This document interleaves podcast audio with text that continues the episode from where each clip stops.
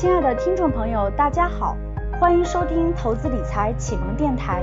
更多精彩内容，请加咨询师微信：kate 六八八六八八，微信：kate 六八八六八八，QQ 学习交流群：幺五二六四九六八零幺五二六四九六八零。下面请听分享。读两会，解读两会。啊，解读两会，我相信呢，大家应该比较关心，为什么呢？因为这不两会刚刚开完嘛，对不对？两会刚刚开完，啊，那大家认真竖起耳朵来认真听了哈，听声音认真听，能看到 PPT，哎，待会儿我要用桌面分享，能看到的你就用，我将用十一张图，我将用十一张图来解读两会。啊，我问大家啊，两会这个有几个关键环节？大家应该知道，可能很多人不太关心的，可能不知道啊。其实我原来也不太关心的。随着这个这个这个年龄的增长，随着阅历的增加，哎，对很多问题、很多事情了解以后呢，我就慢慢慢慢慢对每年的两会嘛，也都会关注。为什么啊？它影响到我的投资，对吧？它影响到我的创业，它影响到我的很多很多决策，很多决策。其实呢，每年的两会，大家有几个重要环节，我一说可能大家都知道了，特别是关心的可能就知道了。第一个。第一个就是这个总总理的总理的工作报告，对吧？啊，两会开始最核心的有一个总理的工作报告，工作报告里的内内容含量非常多啊，都跟我们每个人的生活工作息息相关。第二个就大家都知道，就是各个部长的那个发言讨论，对吧？各个部的部长啊，记者问部长的各个这个政策啊，未来有什么新的变化，大政方针，对吧？各个代表团的那个提案。第三个就是什么？第三个就是总理最后答记者问，记不记得？啊？总理答记者问啊，这三个环节是两会里头非常重要、信息量最大的环节啊，这三个是信息量最大的环节。那我就在这里给大家，我们通过这三个环节，一个是工两会报告，对吧？工作报告，一个是总理的工作报告，第二个是各个部长的发言，第三个是这个。呃，总理答记者问啊，这这三个内容我们提炼了一些黄金的东西哇，然后呢，我借助了十一张图来给大家讲解，来给大家讲解啊。现在我们教室里已经有一千七百六十六人了，相信大家能过两千呢，大家继续努力哈，人数不到了就没有干货了啊，我们赶紧那啥了，通知了，好了，我用桌面分享了，好，大家稍等，我用桌面分享来把这个打开啊。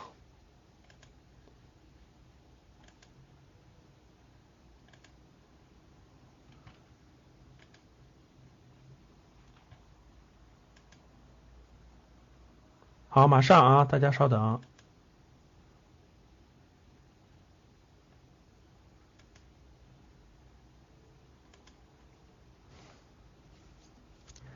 因为图比较大、比较多，所以我就我就先打，我就一个一个打开。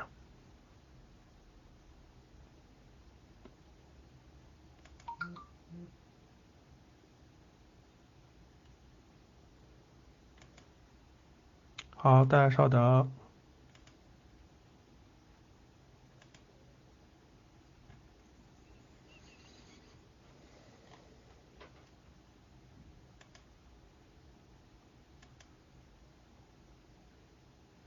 稍等，我马上打开桌面分享啊。好，我我这个用桌面分享的呃。的目的呢，也是希望给大家一个，呃，大家我们我们正式上课的时候，各位啊，我们正式上课的时候，很多课程都是要用桌面分享的，这个功能非常强大。可能很多人都知道在线教育，其实你不知道在线教育最强大的地方在哪。我今天就让大家体验体验。你们知道在线教育最强大的是什么呢？就是现在我给大家展示的，各位，大家能明白什么意思了吗？在线教育最强大的就是我的电脑显示什么，你就能看到什么。这句话听明白的打一，没听明白的打二。好，我再重复一次，在线教育最牛的就是它比线下教育有优势的地方。它在线教育有不如线下的地方，比如它无法有眼神的交流，无法有很多的东西。但是在线教育有非常强大的地方，就是我现在要给你们用的，就是我的桌面显示什么，你就能看到什么，这点听懂了吗？大家能听懂啥意思了吧？就是我在我在桌面上看什么，我在梳理什么，你就能看得到。大家懂了有多珍贵的价值了吗？大家看过黑客的，就是关于一些间谍片是吧？关于一些呃反恐二十四小时，关于一些那种，就是我看什么重要的东西，你就可以看得到，这就是在线教育的强大。大家懂了吗？明白了吗？比如说我通过我的屏幕噼里啪啦在操纵两亿美金，这个买卖各种市场噼里啪啦，你都能看到，这是什么感觉？大家想想这是什么感觉？比如我通过我的屏幕在在在在在在在做些事情，你都可以看到我怎么操作的，你都看到这么这这是什么感觉？还能听到声音？大家明白了？这是这是什么？这是脑。脑力互相，这这属于有偷窥的感觉是吧？其实各位，这是学习的一种非常好的模式，也是也是在线教育的一种非常重要的方式啊。很多人不理解不了解，所以就没有深刻的理解了在线教育。所以互联网商学院第一品牌，为啥就得是格局商学院呢？就这个原因，理解不一样哈。好了，准备开始了，往下走啊。嗯，大家稍等，我把这个调大一点啊。好了，大家应该能看到我的屏幕吧？大家应该能看看到我的屏幕吗？好，其实你们敲字我也是可以看得到的，比如说我把它拉宽一点啊。好，看得清晰吗？好，看到的打一，看到的打一。好，说明大部分人能看到啊。个别人看不到，个别人看不到没关系啊，看不到的这个跳出。第一是，如果你是用电脑登录的。如果你是用电脑登录的，跳出重进；如果你是手机登录的，看不到，听声音为主啊。我可以告诉他，我我可以给大家发个网址，大家看，我可以把这个网址发那，你们有电脑的可以自己自己打开，手机就不行了啊。大家自己打开这个网址，我把这个我要用这十一张图啊。好，大家大家别敲字了，别敲字了，我把我把链接发出去，我把链接发出去，好了，好，大家可以看一下这个链接，然后你们可以打开链接，跟我一起跟着我一起思路。好的，其他人可以看到的是不是？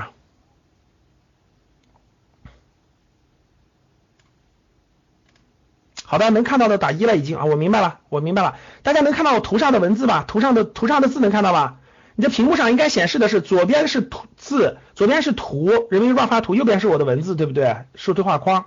好的，那我们就往下走了，各位，那往下走了。我觉得大家应该能看能看出清楚的啊。好了，那我用这里面我先用第九张图啊，这这个图呢是非常就是非常权威的。啊，非常权威的人民日报发发发出来的图，九张图，我们解读一下两会啊，我们解读一下两会，因为图画的非常大啊，图其实画的非常大，所以我就完全用这个就可以了。好，来大家看好啊，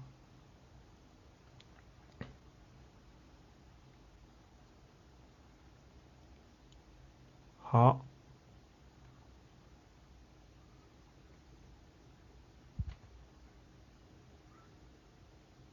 看不到的以声音为主啊。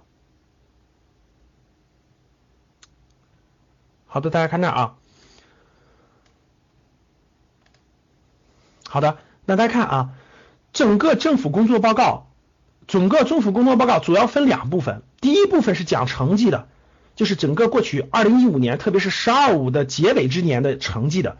第二大部分是讲什么呢？第二大部分是讲二零一六年展望的，二零一六年展望的。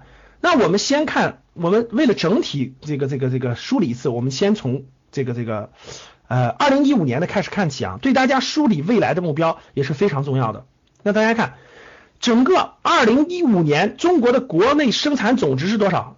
这些数字其实你不用死记硬背，但是你要有感觉，你要有感觉，这个感觉对你未来的发展非常有帮助的啊。大家看这儿啊，整个二零一五年国内生产总值的。GDP 是六十七点七万亿，六十七点七万亿，什么概念？六十七点七万亿相当于多少多少万亿美元？各位，相当于多少万亿美元？大大概的，大概的相当于多少万亿美元？十万亿美元，说的没错。那大家知道美国的美国的这个国这个呃 GDP 是多少吗？就是美国的国民生产总值是多少？谁知道？美国的，谁知道？好。我大概告诉你啊，美国是中国的一倍，就是大概美国是中国的一倍，一就是现在已经不到一倍了，就大概美国大概是十七万亿美元，说的没错，美国大概十七到十八万亿美元，中国是十万亿美元。所以为啥中国叫做第二十，就是世界第二经济大国？大家明白了吧？你你你知道这个数字，你是不是觉得挺自豪的？哇塞，三十年前一穷二白啊，吃饭都吃不饱，现在跟美国是就差一倍啊！大家知道啥概念了吧？所以你要有信心的，你要有信心的，你要对中国有强大的信心的哈。好，第二，大家看，二零一五年到二零一六年增长了是百分之六点九，增长的是百分之六点九啊。好了，往后看，粮食产量实现了十二连增，整个是粮食产量。城镇就业，城镇就业是一城镇就业啊，大家不要加我好友，大家不要加我好友，因为有声音提示会影响啊。大家不要加我好友。城镇就业，城镇新增就业是一千三百一十二万人，超过全年目标。哎，我问大家一点啊，我呃，我有一个视频叫赵振宝格局观，这个视频的第一期节目啊，第一期节目。就是录的，就是我们会不会失业？我们会不会失业？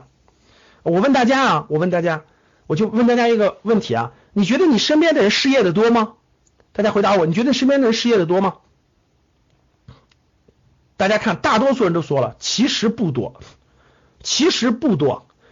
我我再换一种说法，你就明白了。你身边有有劳动能力，但他不劳动，这种不算。就是有劳动能力，但是他找不到工作的，你身边有吗？你身边多吗？就就是他有劳动能力，他他是他个人原因不去找的，听懂了吗？大家明白了吧？为什么大家打没？什么意思？就是因为打有的，说明你的环境，说明你的环境跟跟我们大多数人不一样。可能你处的行业正好是传统行业，所以你身边有大量的煤矿工人下岗了，大量的钢铁工人下岗了，这是不是真的？这是真的，但是不代表他们找不到工作啊。所以就业，我可以明确的说一下我的观点，我非常肯定的认为，其实中国不会带来大规模的失业潮。为什么？所以今天中国的经济基础在那放着的，是个饿不死人的时代啊！你随随便便到餐厅当个服务员，你们去一线城市看一看，餐厅的服务员是多大年龄的？我们前两天去北京的中档餐厅吃饭，服务员我看了我都震惊。整个服务员大概有二十多人，只有两个小姑娘站在门口迎客的，里面端盘送菜的全是白发苍苍的老人，全是白发五十多岁的。你们随便去看，我一问工资，管吃管住三千五，三千到三千五到四千五之间，管吃管住，不缺就业机会啊，不用担心。GDP 就是掉到五也不用担心，为啥？大量的服务业、新兴产业将会解决大量的就业问题，所以这一点大家可以放心。再往下看，所以有句话说，未来经济 GDP 的五比原来的八其实要好，就是这个原因。具体我不展开了，各位想了解更详细的，为什么服务业更能解决就业？为什么不会有失业潮？大家去看我的视频，大家去看我的视频，我有个视频叫《赵振宝格局观》，第一集就是讲这个的啊，就是讲这个的。第二。单位内耗生产总耗能下降了百分之五点六，这个大家也可以看得到。现在我们的新能源越来越多了，核能啊、风能现在越来越多了，确实是这样的。呃，环环境治理也越来越严格了。我就我咱们不重要的过得快一点，重要就跟咱们相关的就过得慢点啊。全国居民人均可支配收入实际增长了百分之七点四，我觉得实际上确实增长很快，其实确实增长很快。那我问大家，你你感觉没感觉到你身边的朋友、亲戚朋友各种各样的人的收入最近这两年在快速上涨，感觉到没有？感觉到打一，没感觉到打二。大家可以看到，大多数人其实能感觉得到，你身边人的这个收入其实这两年在快速上涨。我问大家，这个是个好事还是个不好的事儿？看你站在谁的角度，对不对？看你站在谁的角度。站在老板的角度，站在创业者的者的角度，其实经济基础就是这个成本越来越高了，确实是这样，人工成本越来越高。但是站在整体站在整体的角度，绝对是好事儿。为什么？大家收入高了以后才会怎么样？大家收入高了以后才会消费更多，消费就可以带动很多的消费。大家旅游的是不是越来越多了？各位，你身边出国的是不是越来越多了？你身边的人，很多人是不是去港澳台看一看，去国外看一看，等等等等。所以说，总体收入高是肯定是好事儿啊，长远看是绝对有好事的。新增了四万多亿的，去年末居民储蓄存款增加了四万多亿，增长了八点五。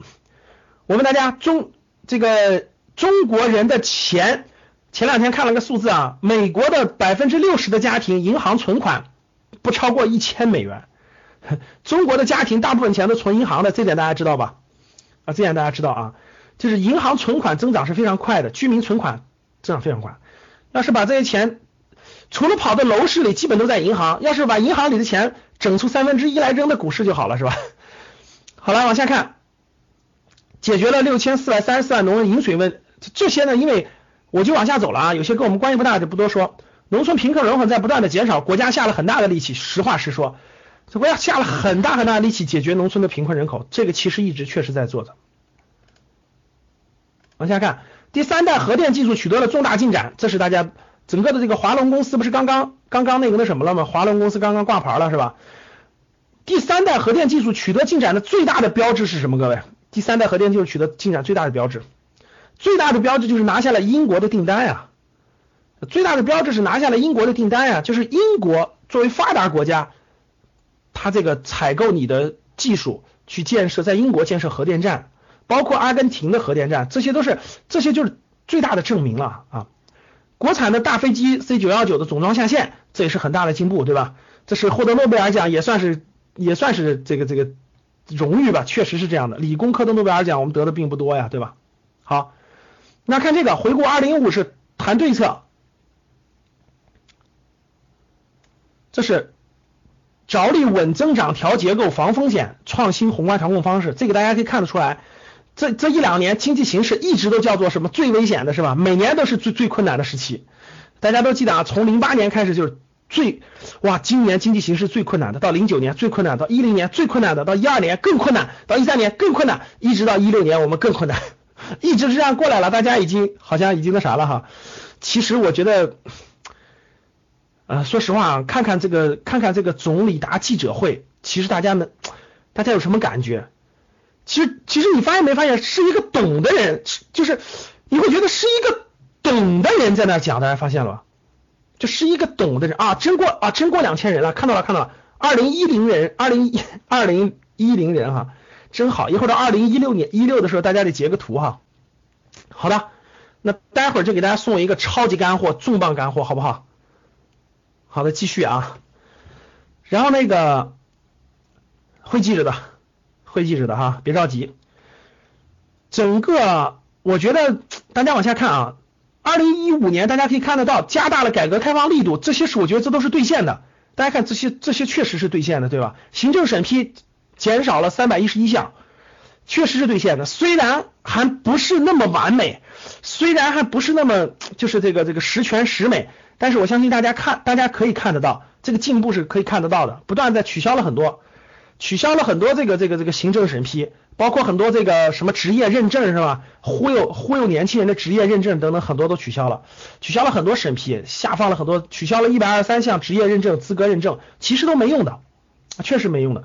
人民币加入了国际货币基金组织特别提款权，亚投行成立，这些都是二零一五年的事儿。再往下，推动了产业的升级。互联网加行动，中国制造二零二五，这都是整个经济的这个大的政策啊。设立国家新兴产业创业投资指导引导基金，这是三项推推动产业升级的这个政策。我们先不展开，这里面其实有很多互联网加和中国制造里头有很多跟我们的投资是息息相关的，跟我们的创业。城呃新型城镇化协调发展，这一一带一路、京津冀、长江经济带这三大地区建三大地区就是这个这个政策嘛。一带一路是整个与与国际相交，这个这个这个交往的，对吧？这个大家知道，包括京津冀是整个现在的重头，对吧？缓解北京的压力，缓解北京的压力，这京津冀是重头。长江经济带是这三个是整个，我认为是洗礼时时时期重点的地域方针吧。推进户籍改革，居住证制度，居住证制度慢慢在全国现在推行，对吧？民生的保障房。棚户区改造，哎，我我去很多二线城市，我确实看到大量的棚户区改造工程都完工了，就是还没有盖完，完工了，很多都是那种正在入住的，确实这个棚户区改造了大量的，大家下来应该可以看得到啊，啊，包括县这个医院的这个重病的这个保险各方面都在往前走。其实大家想一想，中国是这么庞大个国家，我就问一点，各位，我就问一点，让你当总理，你能做好这些吗？所以大家一定要一定要成为一个成熟的人，一个成年人啊，不要不要做那种网上网上的那种随便随便这个这个随便批评随便乱骂，真的你要想一想，让你做你能做好吗？让你做你能把这些落实吗？对，不要做不要做一个愤青。不要做一个愤青。网上其实很多，大家发现没？网上其实网上乱发的，网上很多那个网民其实不是那个，他不是社会的中坚力量，不是中坚，因为他随便发，其实他对整个的社会进步没有任何帮助，没有任何的帮助啊，随便批评，随便指正，没有任何帮助。其实如果你要相信了那帮喷子说的话，没有半点幸福可言啊，也不会帮助你的进步，只会让你的负能量更多啊，只会让你的负能量更多，确实是这样。所以大家看这儿，往下走啊，我们越来越知道了二零一六年重点的了啊，谈的问题，谈问题，看问题都摆出来了。第一个，这三大问题确实也是影响我们的问题。第一个，进出口总额下降，大家可以看到，二零一六年上半年的进出口总额还在下降，大家应该看到了吧？二零一六年的这个进出口总额还在下降，预计增长目标未能实现，投资增长乏力，大家看这是经济遇到的困难，一些行业严重产能过剩，钢铁、煤炭很多重工业、传统制造业。部分企业生产困难，地区行业走势分化，财政支出矛盾突出，很多地方房地产不行了，没有没有没有收入了，大家知道房地产不行了，没有收入了。然后金融等领域存在的风险隐患，这都是承认，大家看到这都是实实，这个应该叫做这个这个这个非常客观的实际，对吧？群众关心的医疗、教育、养老、食品安全等等城市管理问题非常多，雾霾天气，这北京开两会的时候正好大雾霾，对吧？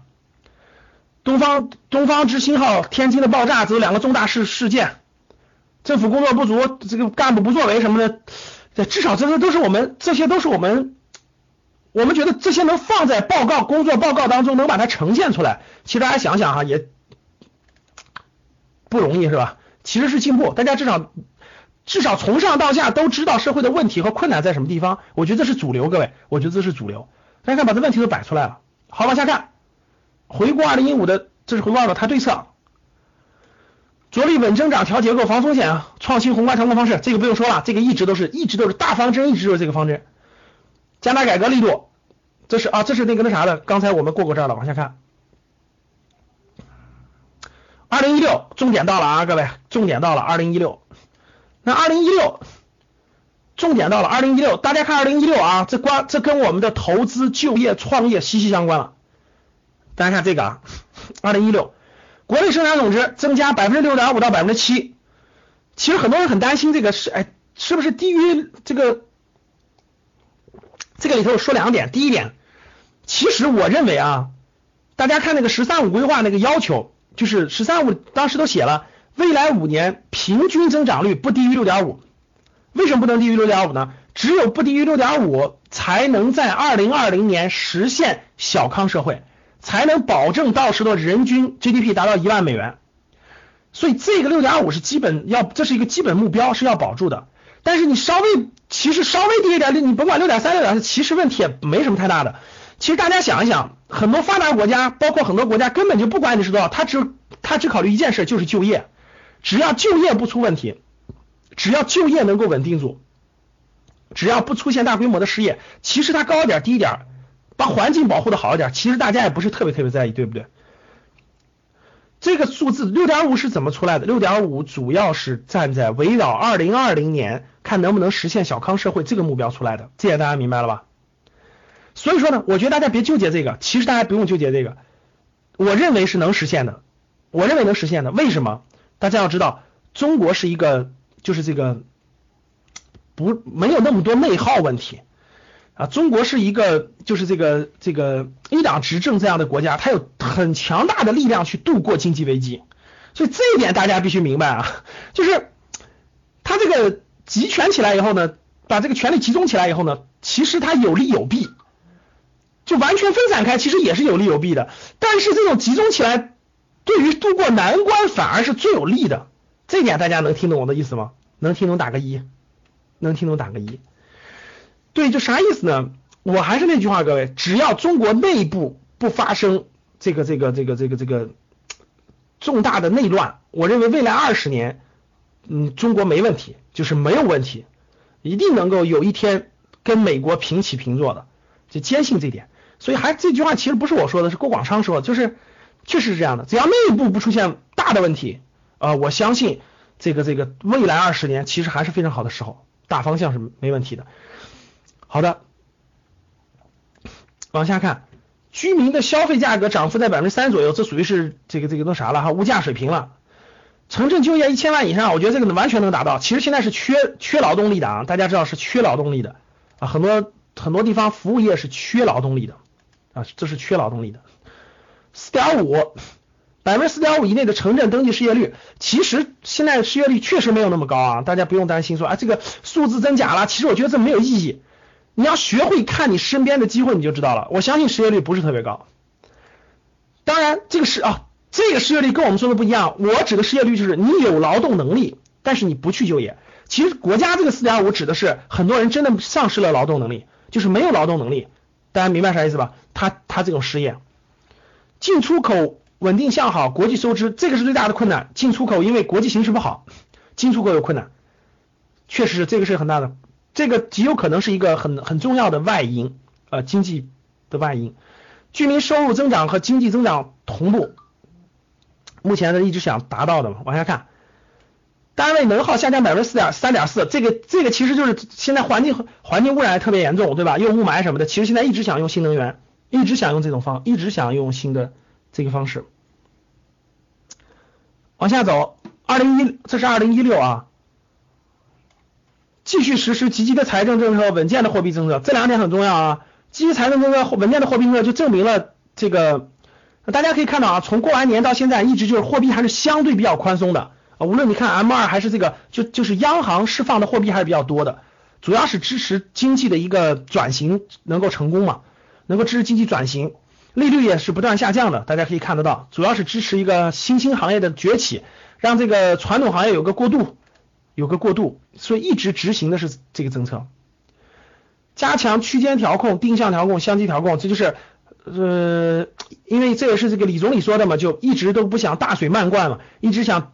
这个叫做局部灌溉，对吧？包括这个这个像那个滴灌技术一样，局部局部那个那啥调控，一直不不打算大水漫灌，加快财政体财税体制，这一点大家知道，财税体制改革这边就是营改增，营改增呢，现在主要是减税嘛，就是所有的各个行业都是以只减不增，减税如果一旦能执行的话，其实是非常重要的利好，各位，特别是对中小企业非常重要的利好。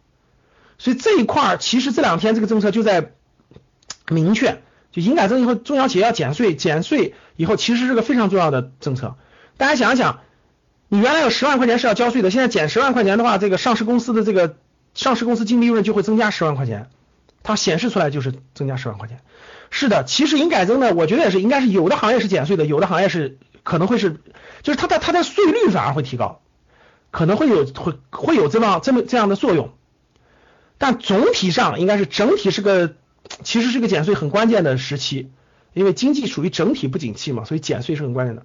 适度扩大财政赤字，主要用于减税降费。大家这点大家两会时候听到了，要要到这个百分之三，对吧？整个要扩大到财政赤字要扩大到那个那个那个那个整个的百分之三 GDP 的百分之三啊这个范围内，其实比现在要扩大吧，主要用于减税和降费，保持人民币汇率在合理水平上基本稳定。这个这个最近最近人民币比较稳定，大家看到了，第一是美元没有加息，就是每年美元最近没有加息。第二是两会上，无论是这个习大大，无论是总理，无论是央行行长，都明确表示了人民币汇率不会大幅贬值，不会大幅波动，所以这个承诺是非常非常重要的。我相信在就是一月份那个 G 二零会议的时候，上海开 G 二零会议的时候，其实相信内部就二十个巨头吧，二十个巨头开会应该。应该这个这应该应该这些东西已经定下来了，就相对比较稳定了。这是加强供给侧改革，对吧？整个供给侧改革的结构的改革，这个可以稍微多说两句。第一个就是大力削减行政审批事项，这件事已经在做了，大家已经发现了，现在好多事情在削减审批事项。其实这是改革的一种，就是原来原来计划经济的还有很多没有放开。中国呢，因为大量的经济在国营经济手中，对吧？在央企手中，在大国企手中，很多民营经济参不进去，所以其实这是也是放开一定的市场。第二，推动互联网加政务，让居民和企业少跑腿儿。这个主要这两个其实一回事儿，就减少政府的干预，然后放开市场。第二个很重要啊，化解产能过剩，这个这个非常重要。这个大家知道，就是关停并转，很多这个产能过剩的行业，我们教室里也有很多人是产能过剩的行业，对吧？像类似于的煤炭，大家看这两天的新闻可以看得出来，武钢就是武整个武钢要从十五万人减到十万人，就是五万人要这个分流，要分流，对吧？钢铁、煤炭、重化工、重工业很多都要分流，鞍钢，包括今天我看写的太钢，太钢一年员工放假放的都这个这个时间非常长了，是吧？整个未来五年，这些行业都是大调整的，各位，这些都是大调整的。